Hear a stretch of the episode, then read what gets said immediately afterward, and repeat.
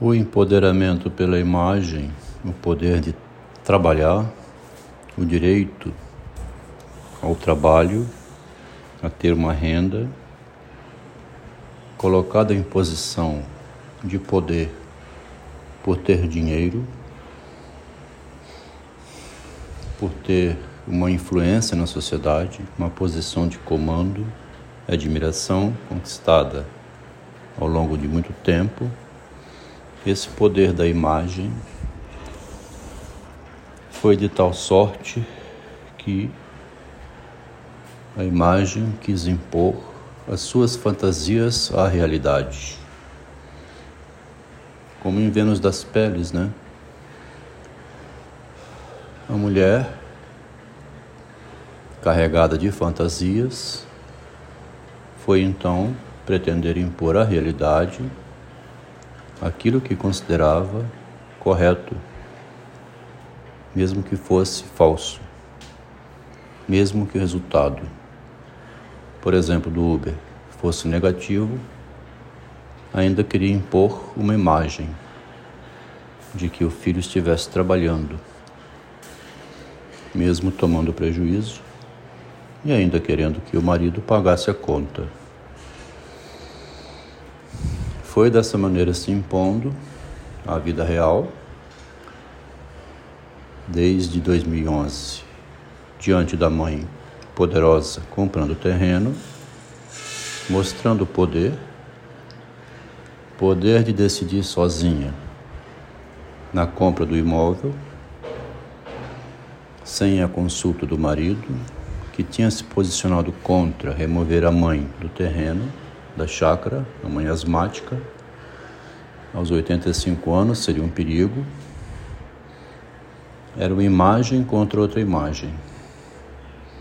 Agora a imagem da esposa, empoderada socialmente por uma imagem de 40 anos antes, quando dizia: Eu fui a primeira engenheira a entrar na Vale era a única mulher entre os homens. É uma, uma frase imaginária. Ela não estava ali por seu mérito próprio. Tinha um homem que a garantia entre aqueles homens.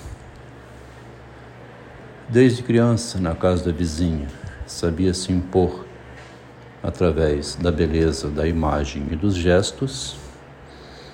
Cresceu com esse costume em muitos momentos foi inteligentíssima recorrendo ao marido, elemento real da realidade que sustentava a imagem dela. Um dos mais belos momentos foi quando pediu ao marido para ir junto com ela, dizendo: Eu quero meu homem para devolver um automóvel que foi comprado roubado. Nesse instante, o poder da imagem se manifestou pelo pedido introduzindo o marido como ponto de apoio dela.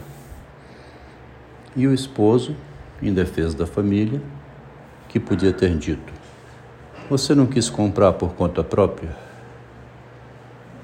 Não orientou seu filho a sacar o dinheiro da poupança para comprar o automóvel sem consultar o marido? Agora vai lá e se vira.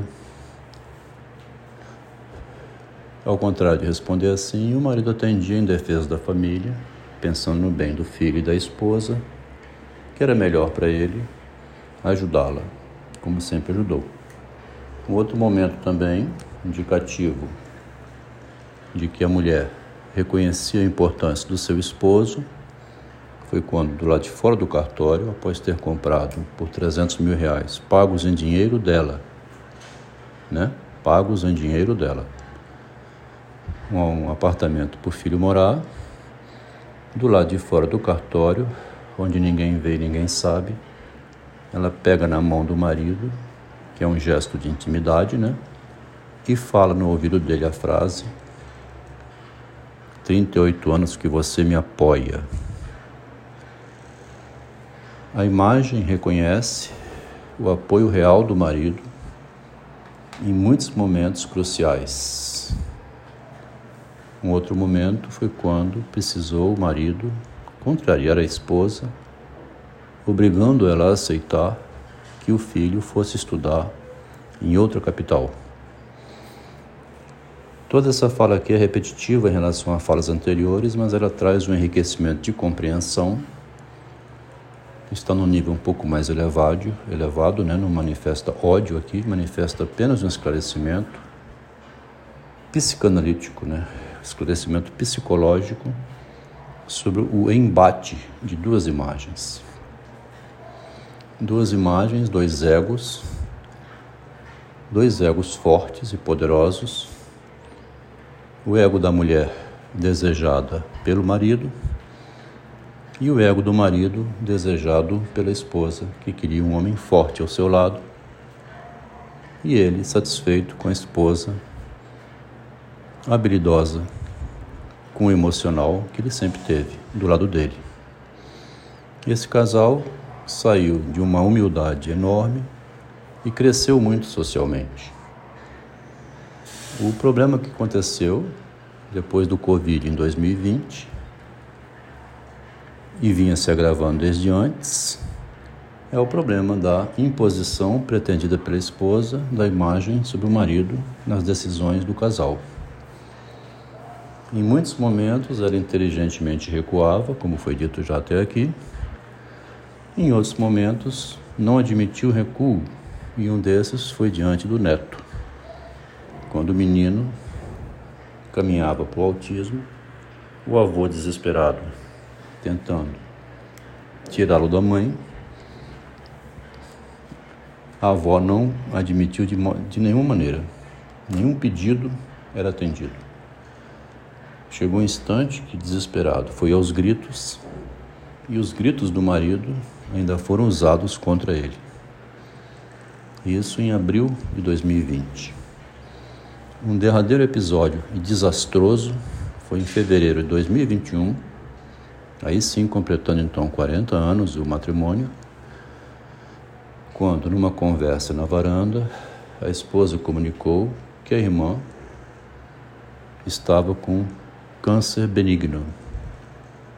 O marido respondeu dizendo que não conhece corpo que faça tumor benigno. O corpo nunca faz um tumor que seja benéfico para ele.